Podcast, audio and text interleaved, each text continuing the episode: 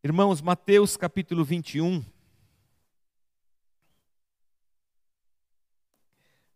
Mateus capítulo 21, versículo 23.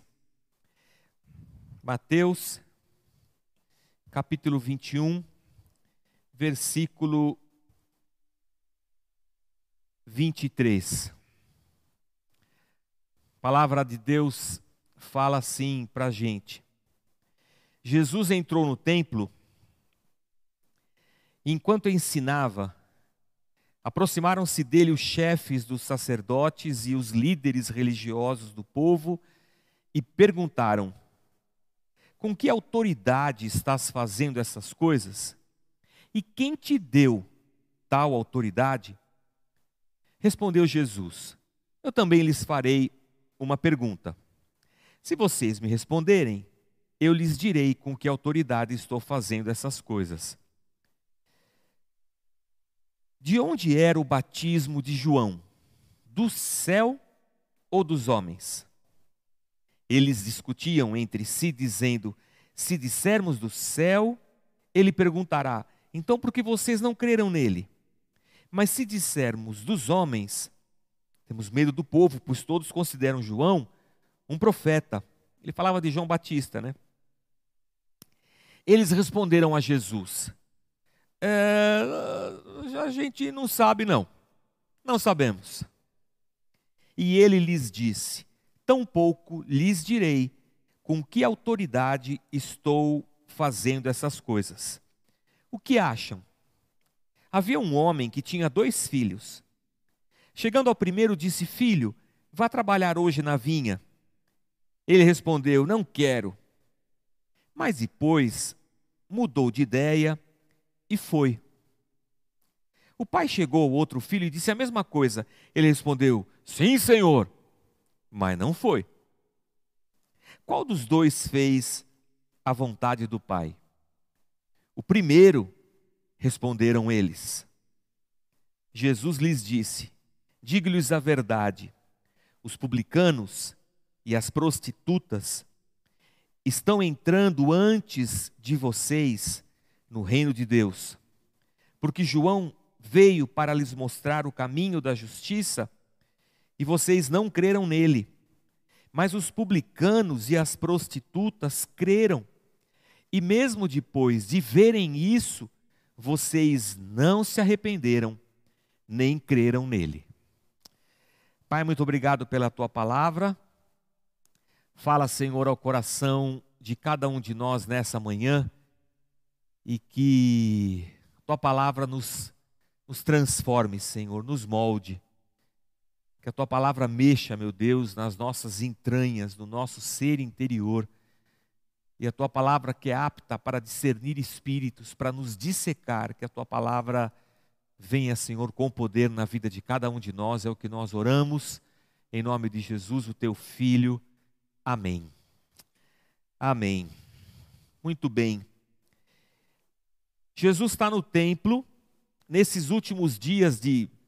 Nessa última semana de vida de Jesus, há uma série de confrontos entre Jesus Cristo e as autoridades judaicas. Uma, uma série delas. E daria para nós nos atermos somente nesses embates e formularmos ao, ao longo dessa última semana de vida de Jesus Cristo é, conceitos sempre que estão batendo no aspecto da nossa religiosidade, de como nós criamos estruturas religiosas e nos afastamos de Deus. Mas, desde que a gente começou, alguns domingos atrás, esse percurso da última semana de vida de Jesus Cristo, eu tenho tentado me ater às pessoas que estavam ao redor de Jesus Cristo. E apesar desses embates entre Jesus e as autoridades judaicas, o que Jesus estava ensinando para as pessoas que estavam ao seu redor. E como foram esses últimos dias e esses últimos ensinamentos. A questão é que Jesus já ele já entrou em Jerusalém com uma recepção de rei. O povo cantando, Hosana, bendito ao que vem em nome do Senhor, reconhecendo em Jesus Cristo a figura do Messias. Jesus entra no templo, ele derruba as mesas daqueles que vendiam animais para o sacrifício, daqueles que faziam o câmbio da moeda. É, ele derruba tudo e fala: a casa do meu pai era para ser chamada casa de oração e vocês a transformaram em um, em um covil de ladrões. Uh, depois Jesus começa a fazer é, é, ensinar dentro do templo e a curar muita gente. E, e, enquanto ele, ele curava pessoas dentro do templo, crianças começaram a, a, a cantar Osana, bendito que vem em nome do Senhor de novo. Os líderes religiosos ficam ensandecidos com isso. Acontece aquela, aquela, aquela história com a, com a figueira. É, e há todo um, um desenrolar de, de, de situações difíceis acontecendo. E Jesus volta agora para o, o templo e ele começa a ensinar novamente. E então ele é abordado por chefes dos sacerdotes e, e líderes religiosos do povo.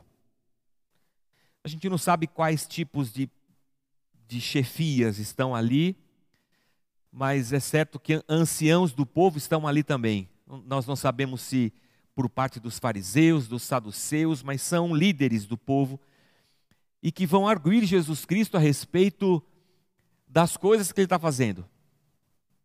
Acho que muitas coisas a gente pode pensar como coisas nesse momento. Com que autoridade Jesus está curando gente dentro do templo? Com que autoridade ele está ensinando uma nova doutrina? Jesus não está debruçado sobre a Torá ensinando a lei, Jesus está falando do evangelho do reino, da boa nova, da obra redentora de Deus nele, Cristo. E os líderes estão questionando com que autoridade você está fazendo isso. Como é que você entra assim, se a gente estender essas coisas para uns dias atrás, como é que você entra em Jerusalém assim, com todo mundo cantando que você é o Messias, que você é bendito, porque que você vem em nome do Senhor? Com que autoridade você derrubou as mesas dos cambistas e você derrubou a mesa daqueles que vendiam os animais para o sacrifício? Se a gente estender um pouco essas coisas, nós vamos encontrar um Jesus batendo de frente com as autoridades judaicas daquele momento, e a grande questão deles é com que autoridade você está fazendo isso e quem te deu essa autoridade. Porque diante da religião, daquele momento, daquela estrutura religiosa, quem tinha dado essa autoridade para Jesus? Eu não sou um especialista em, em cultura judaica, mas eu li em alguns lugares que, que a cultura judaica é assim: há um, há um costume de se responder a uma pergunta com outra pergunta. E Jesus fazia muito isso. Respondia uma pergunta com outra pergunta. E foi isso que ele fez. Ele falou assim: Bom, vou fazer uma pergunta para vocês. Se vocês me responderem, eu digo para vocês com que autoridade estou fazendo isso. Então ele responde com outra pergunta. E ele fala assim: vocês sabem de João Batista, né? Sim, era um profeta. Então, o batismo, o batismo de João, era de Deus ou era dos homens? Jesus responde com uma pergunta, mas a pergunta de Jesus é mais alta do que a pergunta daqueles homens. Eles estavam preocupados com o aspecto da autoridade religiosa que eles detinham naquele momento. E Jesus expande a questão e, e, e jogando a pergunta para cima, ele pergunta: João Batista era de Deus ou era dos homens? E aqui os, os, os líderes e os chefes logo entenderam o que estava acontecendo. Porque se eles respondem que era de Deus aquele batismo, por que eles, sacerdotes, não se batizaram com João Batista? Por que os líderes do povo não se arrependeram com a pregação de João Batista? Então, se a gente falar que é do céu, automaticamente estamos nos acusando. Se nós falarmos que é da terra, nós vamos arrumar uma confusão com o povo, porque todo o povo considera João Batista como um profeta dos céus, um profeta de Deus. E aí então eles ficaram mudos e falaram assim: a gente não sabe, a gente não quer responder, a gente passa. Como naquela época não, não havia ajuda dos universitários, não havia ajuda da plateia, não tinha a carta de 50% para saber, para eliminar algumas perguntas, algumas respostas erradas, e eles, eles resolveram ficar quietos. E Jesus então diz: Bom, então eu também não vou dizer de quem é a autoridade. Aí Jesus emenda uma outra com uma, uma outra parábola, com uma metáfora. Ele vai dizer: o cara tinha dois filhos, ele fala assim para o filho dele: Ô filho, ajuda o pai lá na, no nosso, nas nossas terras hoje. O filho fala: Ah, não vou não, pai. Não, eu quero sair, vou pegar um cineminha, vou sair com a minha namorada, estou aqui fazendo minhas coisas, estou jogando videogame, não quero. O pai falou: Tá bom. Aí o pai falou para o outro: Filho, ajuda o pai lá nas coisas. Ô papai, aleluia, já estou indo. O que aconteceu é que o cara que falou que não ia falou assim: Meu Deus, eu, eu sou um. Eu sou um mané mesmo, né? falar não para o meu pai, meu, misericórdia, eu vou lá. Apesar de eu ter dito não, eu vou lá. E ele foi. Mas o outro filho que falou assim, é nós, meu pai, é o papai, eu vou lá. Ele não foi. De pronto respondeu que ia, e aí falou que não foi. E, e os líderes religiosos só ouvindo, ouvindo Jesus falar aquilo, os chefes dos sacerdotes. Aí Jesus solta uma nervosa, né? e fala assim: as prostitutas e os publicanos, que eram os cobradores de impostos, a quem os judeus odiavam porque julgavam-nos traidores da nação judaica, em conluio com Roma, Jesus diz: publicanos e prostitutas estão entrando no reino dos céus na frente de vocês. É como se Jesus dissesse assim: prostitutas e publicanos, num primeiro momento, disseram não. Mas arrependidos por terem dito não, estão dizendo sim agora. E religiosamente vocês têm dito sim para Deus, primeiro que publicanos e prostitutas. Mas a semelhança daquele filho que disse sim e não foi, vocês disseram sim, mas vocês não têm ido então é uma, é uma situação de, de embate grande. Mas eu não estou aqui para bater no judaísmo do primeiro século. Mas uma coisa chama a nossa atenção. É que quando as autoridades vêm conversar com Jesus, eles encontram em Jesus uma porta aberta para o diálogo. Jesus os ouve. Há várias narrativas nos evangélicos de Jesus atendendo saduceus, fariseus, líderes, mestres, conversando ou tentando conversar. Mas a questão aqui é que aqueles homens estavam prontos para o debate, não prontos para um diálogo. Eu queria fazer essa, quis chamar nossa atenção a essa diferença porque isso é, é, uma, é uma coisa muito vívida nos nossos dias hoje. Quando você vai para as redes sociais, está todo mundo pronto para debater. Mas é, é um debate que não produz diálogo. Na verdade, as pessoas, nos debates de hoje, elas querem tão somente impor a sua verdade. Elas querem lacrar a conversa. Lacrar a conversa é assim: eu quero falar alguma coisa que cale a sua boca. E as redes sociais vibram com isso. Com, por quem lacrou, por quem foi lacrado, porque calou a boca do outro, porque está vendo, eu tenho razão, você não tem razão. E essa foi assim que os, os líderes se aproximaram de Jesus. E Jesus amorosamente ele se desvia desse debate e ele se abre para o diálogo. Porque diálogo é conversa que vai e que vem. Diálogo é conversa que requer reflexão. Diálogo é conversa que requer revisão de ideias, de valores.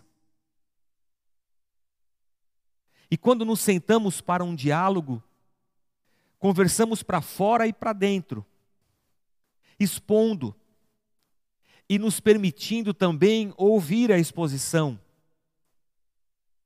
Eu lembro que no, no, no seminário, quando eu fazia aula de cosmovisão,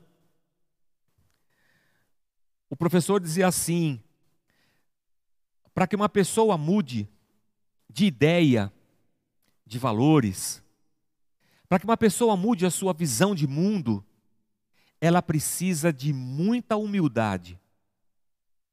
Humildade para reconhecer o fato de que eu estava errado nos meus conceitos, valores, na minha visão de mundo. E sem essa humildade, é impossível um caminho de, de mudança. E às vezes, no alto da nossa arrogância, o que nós queremos não é dialogar, é impor, é oprimir com as nossas ideias. Não estamos prontos para conversar porque fugimos desse olhar para dentro. Não aceitamos que alguém nos conteste nas nossas ideias. E infelizmente, irmãos, religiosamente, é assim que nós cristãos nos portamos. É assim que funciona a maioria das nossas igrejas. É por isso que gente que pensa, às vezes não consegue ser. Porque quando ele vai dialogar com a sua liderança e diz assim: Eu escuto, eu estou pensando assim, ele vai ouvir: É porque você é rebelde, você está fora da visão. Isso é o diabo que está enchendo a sua cabeça com coisa do mundo. E se fecha o diálogo, e se abre o caminho da imposição. Você tem que aceitar e ponto. Mas quando Jesus fala assim, o batismo de João é dos céus ou não, para que aquele diálogo acontecesse entre aquela liderança e Jesus, aqueles homens teriam que olhar para dentro. Aliás, eles olharam para dentro. E eles entenderam o que Jesus queria, mas eles não queriam dialogar com Jesus. Eles não queriam abrir o coração. Eles não queriam dizer assim, é, a gente devia ter ouvido João Batista. Não, eles não queriam. nas palavras do meu professor de cosmovisão cristã, talvez tenha faltado humildade, reconhecimento. É por isso que eu comecei o culto lendo o Salmo 51, salmo em que Davi, arrependido pelo seu pecado com Betseba, escreve o salmo e dialoga com Deus. Por isso o tema da nossa pregação hoje é dialogar é preciso porque nós queremos impor a Deus a nossa agenda, justificando as nossas ações. Mas Deus não está aí para debater com a gente, Deus está aí para dialogar conosco. Dialogar é buscar um acordo, encontrar uma, um ponto de convergência, é conversar. Talvez você se lembre da história de Jó. Jó quis debater com Deus. Nas suas muitas orações, Jó quis debater com Deus. E aí Deus falou: tá bom, Jó, é isso que você quer? Então vamos debater. Senta aí e me responde: aonde você estava quando eu criei os céus? A terra. Aonde você estava quando eu criei os grandes animais marinhos? Onde é que você estava, Jó? Quando eu coloquei o limite entre a areia da praia e as ondas do mar, aonde você estava, Jó? E aí Jó percebeu que ele não podia debater com Deus.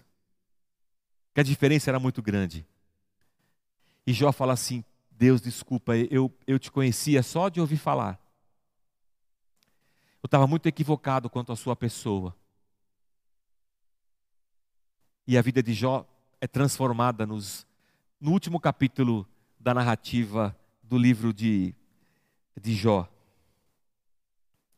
Quando Jesus vai além da sua, a, além do debate da liderança, e ele propõe àquela liderança um olhar para dentro, é tal e qual Natan diante de Davi, dizendo: Davi, você pecou. Isso aqui chama a nossa atenção para o fato que, para que exista um relacionamento entre nós e Deus, é de, extremamente necessário que haja em nós sinceridade, humildade. Caminhar com Cristo e tomar a sua cruz para segui-lo requer de nós quebrantamento, arrependimento. Essa era a mensagem do Evangelho, das boas novas de Cristo, e era a mensagem de João Batista: arrependei-vos, porque o reino dos céus chegou e as prostitutas e os publicanos já estão entrando. Porque não é a religião que nos dá acesso a esse reino, mas é o arrependimento e a fé. Não há novo, não há novo nascimento sem morte. Não há arrependimento sem deixarmos para trás conceitos, convicções. E arrependidos, nos propormos a uma nova caminhada. Não é à toa que o apóstolo Paulo fala aos Romanos no capítulo 12: transformai-vos pela renovação da vossa mente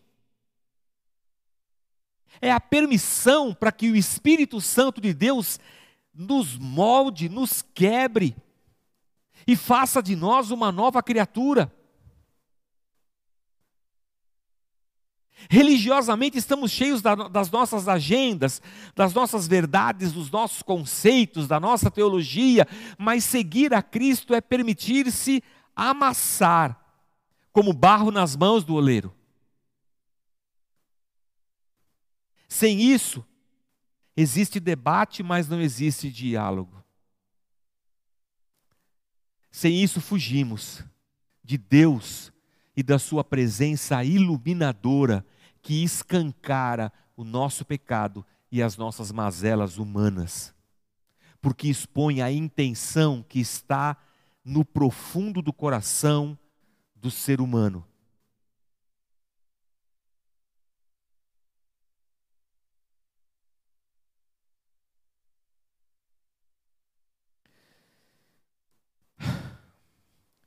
João veio mostrar o caminho, arrependei-vos.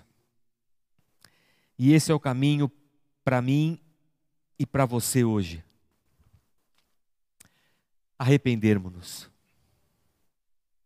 reconhecermos, aceitarmos que precisamos renovar a nossa mente, precisamos desse processo de, de metanoia, é, é o termo grego algo que está além da nossa mente. Ou seja, as nossas atitudes precisam ser é, reflexo de uma nova mentalidade. E essa nova mentalidade deve existir a partir da cruz e de Cristo.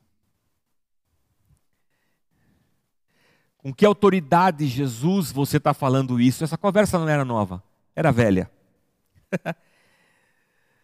é desde essa, essa coisa de autoridade vem desde o Sermão do Monte. Porque lá no Sermão do Monte era assim: ouvistes o que foi dito, mas eu vos digo. Todos os mestres da lei judaicos iam dizer assim: os nossos pais disseram, a lei diz, e é assim que deve ser. E Jesus diz: Vocês ouviram o que foi dito, mas eu agora estou dizendo, é assim que funciona. É, vocês ouviram que era para não matar, não é? Mas se você odiasse, já está matando. Há uma mudança grande aí. Vocês ouviram que não era para divorciar, não era para adulterar, não era. Mas se você desejar no seu coração, já está adulterando. Há, há uma, uma ruptura. Há uma expansão da lei. Há uma, há uma, uma total interpretação, assim, em todo o seu aspecto, em toda a sua riqueza e profundidade. E ao final do Sermão do Monte, as pessoas vão dizer assim: Meu Deus, ele não ensina como os mestres que nós conhecemos, ele ensina diferente. Ele ensina como quem tem autoridade. Porque o que ele fala, eles não falavam. Depois, quando trazem um, um, Algumas pessoas levam um amigo paralítico para ver se Jesus fazia um milagre. E a única forma que eles encontraram para entrar na casa, no cômodo onde Jesus estava, era abrir um buraco no teto. Obviamente que naquela época não, não se construía laje com concreto, nem tinha estuque, nem telhado, nem telha, nem nada disso. Era um, um entrelaçado de palha com, com, com barro.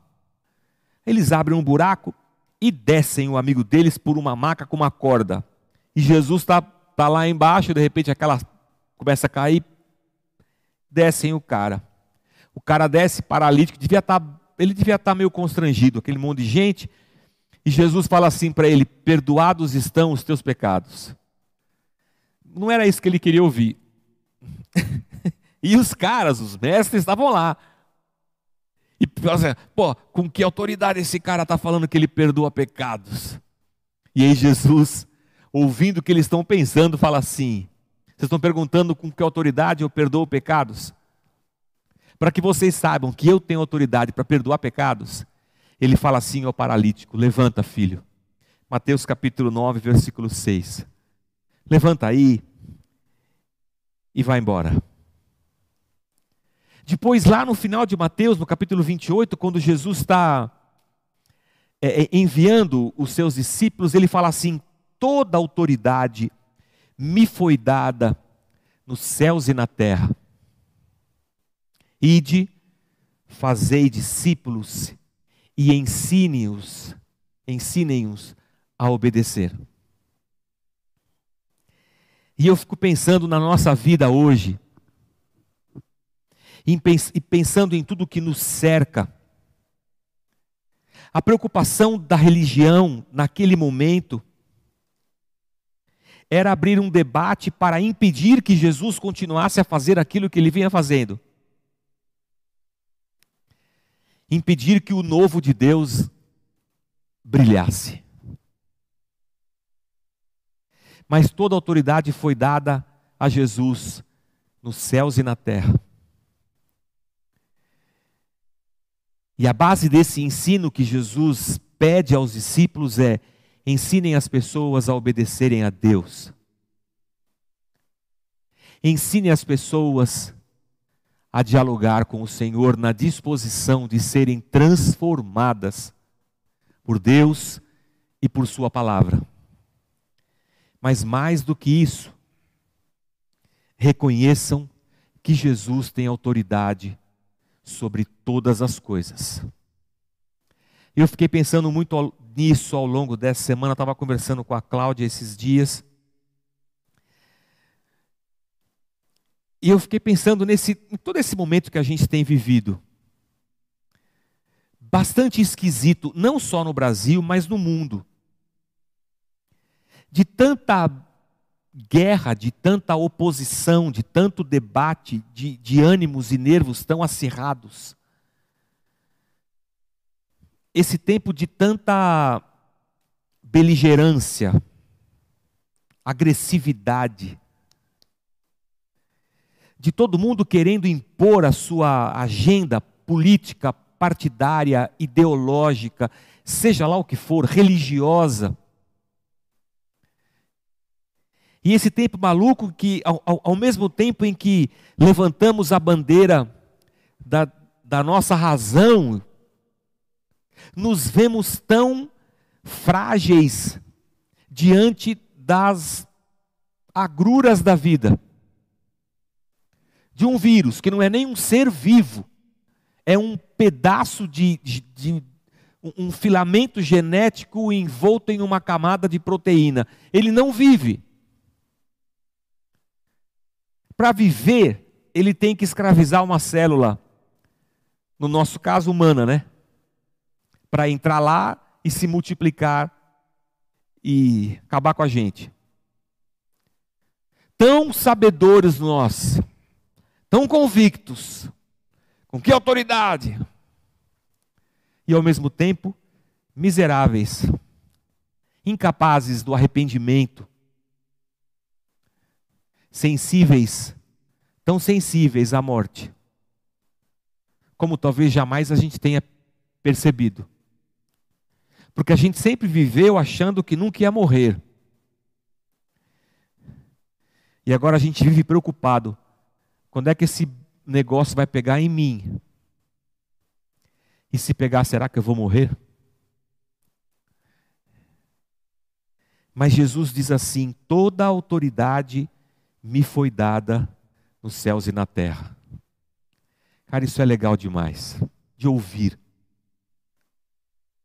Saber que Jesus está aí, disposto a me escutar. Saber que o Espírito Santo de Deus está aí, disposto a, a, a perscrutar meu coração. A entrar dentro de mim, transformando morte em vida. É muito bom saber que Jesus tem autoridade sobre a vida e sobre a morte. Que não há doença, que não há situação, que não há mal que persista, que nada nessa vida tem mais autoridade do que Jesus Cristo. Que Jesus é Senhor sobre tudo e sobre todos. Então, quando eu me aproximo de Jesus Cristo e eu lanço sobre Ele as minhas ideias, as minhas aflições, os meus temores, as minhas razões, e eu permito que Ele penetre no íntimo do meu ser, um milagre vai acontecer. E esse milagre é vida vencendo morte, é ressurreição brotando, é esperança. É alegria. E mesmo em dias tão conturbados como esses, o nosso coração pode se encher de alegria, na esperança de que Deus tem autoridade sobre todas as coisas. Eu não sei o que você está passando, eu sei que Jesus tem autoridade sobre isso.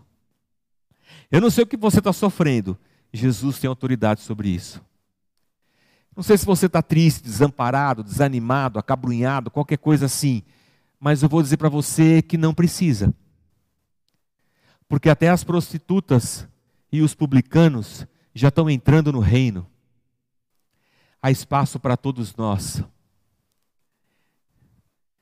Aonde houver um coração quebrantado e contrito, Deus estará ali salvando, transformando, restaurando. Então, que os nossos lares sejam cheios da presença de Deus.